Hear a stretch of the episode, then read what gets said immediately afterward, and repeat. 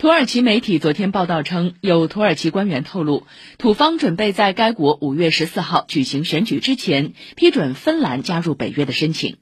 当天稍早前，土耳其总统府新闻局发布消息称，应土耳其总统埃尔多安邀请，芬兰总统尼尼斯托将于当地时间今明两天访问土耳其，